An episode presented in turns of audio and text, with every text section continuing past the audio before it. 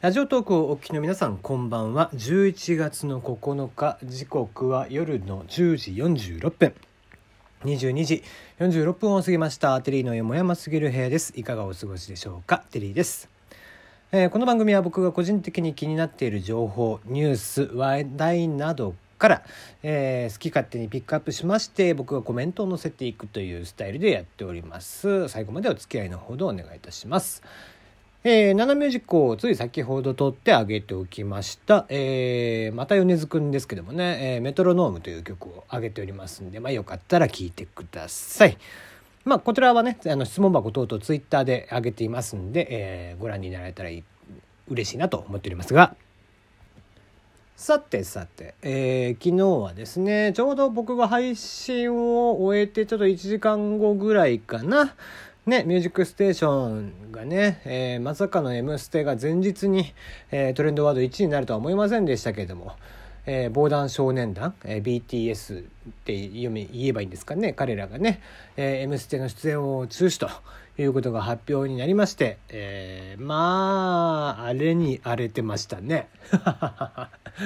まあ僕はもうそれを傍から見てケッケケッケ笑っておりましたがまあねいいんじゃないですかこうしてね、えーいろんな問題をね、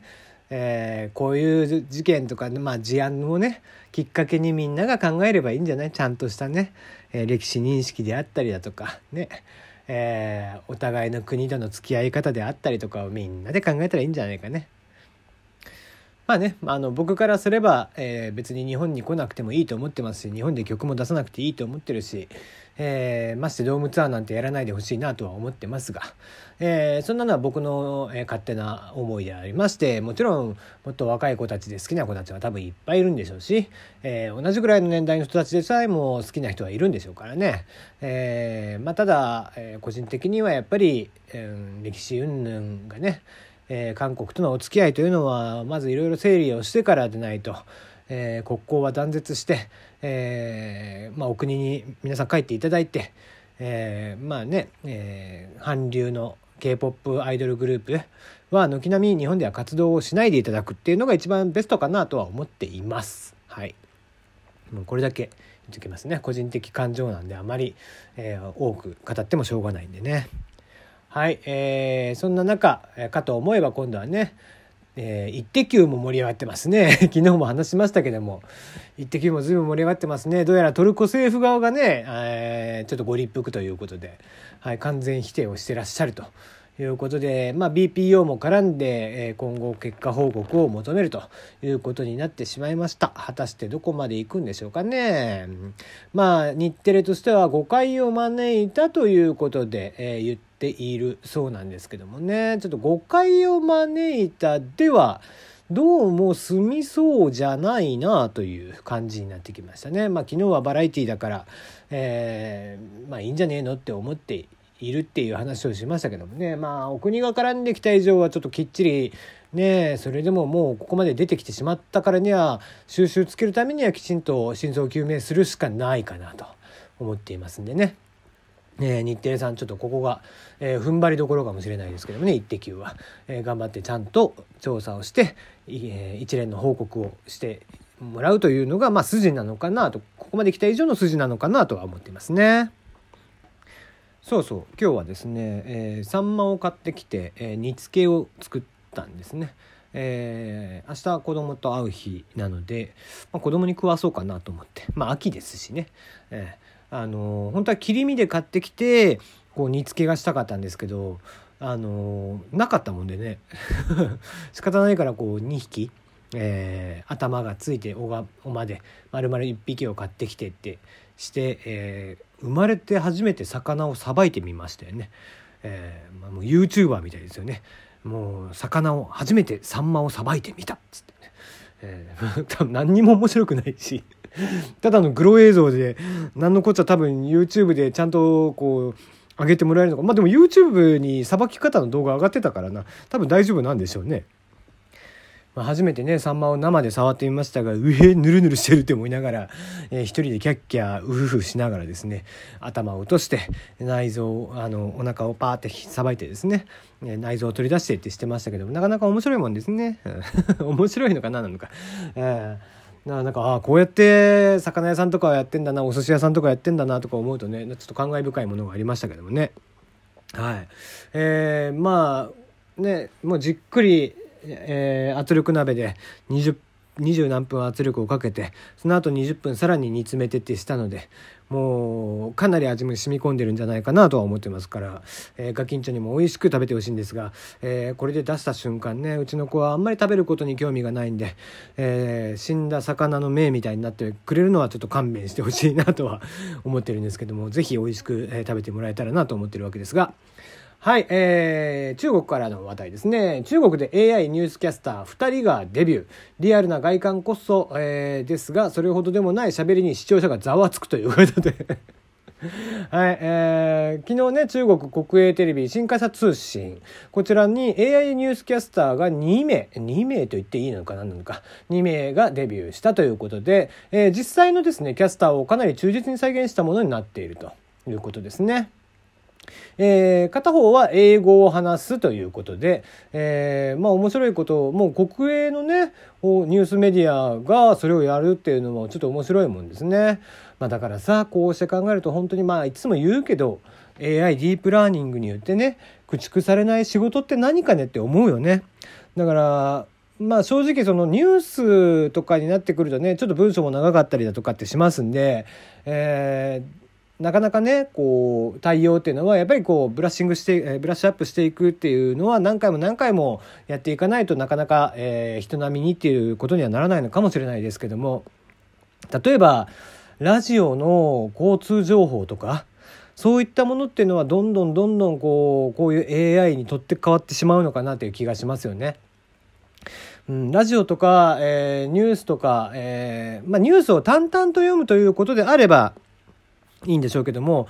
まあそのコメンテーターがいてやり取りをするってなってくるともちろん、えー、なかなかその AI にとって変わるっていうのは10年先20年先になってしまうのかもしれないですけども淡々と情報を読んでいく株式情報を読んでいく交通情報を読んでいくお天気の情報を読んでいくなんかだったらもうすぐに AI にとって変わられてしまうのかなということで、えー、意外とねこう駆逐されない職業ってやっぱりないんじゃないかなって思ってしまうなというのをちょっと思いましたね。まあ、そこに人間味というか温かみがあるのかどうかっていうところが、えー、疑問ではありますが、まあ、そこに対してねディープラーニングで逆にえー、温かみなんかも載せてたり載せられたりとかしてくると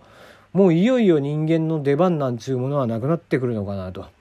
いうことで果たしてこう、まあ、今の子どもたちが大きくなった時もっと言えば今の子どもたちが子どもを産むような世代になった時我々がおじいちゃんおばあちゃんになった時代、えー、今から先50年100年ってした時に一体どんな世界が待っているのかっていうのがもう全くもってわからないですね。うんまあ、えー、単純に僕はこう人というのはもう一切働くということがなくなるんじゃないかなっていうふうには思ってますけどねただただ、えー、日々の生活を送っていく。えーまあ、新しいビジネスモデルを組み込んで、え、何かを作り出すっていうことができる人だけが、え、生き残っていくもしくは、え、手に職のある人うん食例えば小さな小売店の、え、小さな飲食店とかを細かくやっていくとかっていうことはできるんだとは思うんです。なんですが、えー、一般的にパブリックなこういう、えー、ニュースキャスターであったりだとか弁護士なんかもそう裁判員なんかもそう裁判所のね裁判官なんかもそうですし、えー、お医者さんなんかもそうアーティストだって過去の人たちをとにかくディープラーニングで、えー、覚えさせていってじゃあゴッホの絵を、えー、ゴッホの絵のタッチでじゃあ何々を描いたらどうなるかとかっていうふうに多分できるようになってくると。した時に果たしてじゃあ人間の役割というのは一体何なのか。うんまあそれをもってねその時に果たしてその AI は人間をどう見るのかっていうのは本当に分からなくなってきたなという気がしますね。じゃあ次、えー、なんか今日久々に、えー、IT 系がちょっと多いですが Chrome にモバイルの会員登録詐欺過去キャリア課金 キャリア課金かいを防ぐ警告機能が登場ということで、えー、Google が、えー、昨日ですね、えー、近く Chrome ブラウザにモバイルの会員登録詐欺を防ぐ機能を設けると発表したそうです。え、ユーザーに電話番号を入力するように求めましてそれに応じますと勝手に月額の会費が発生しましてそれがキャリアへの毎月の支払い額に自動的に含まれてしまうと。そういった、えー、まあ、キャリア側のシステムというのを、えー、Chrome の次のバージョンからサイトが、えー、モバイル会員の登録であることをきちんと明示してない場合に警告をポップアップするということで。まあ、ちょっとね日本のこう課金の、えー、キャリア課金の仕組みとは若干違うっていうところではありますがこれはぜひ日本の、えー、スマホのねサイトでもぜひやってほしいですね。まあいまだにですね例えばガラケー時代に月額300円とかでやっていたコンテンツ制作会社っていうのはいっぱいあるわけですよ。で例えば D メニュー au のマーケットソフトバンクのマーケットで月額で払っているお客さんでもたくさんいるわけですね。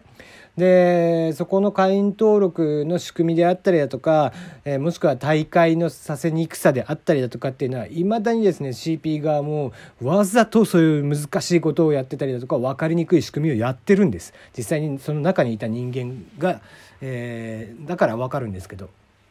月末になると、えー、課金のね繊維をちょっと複雑にしたりだとか、えー、課金あ大会の仕組みをねしたりとかしていて、えー、軒並みそういう連中がですねいまだにこう地味猛量がばっこしてるんです。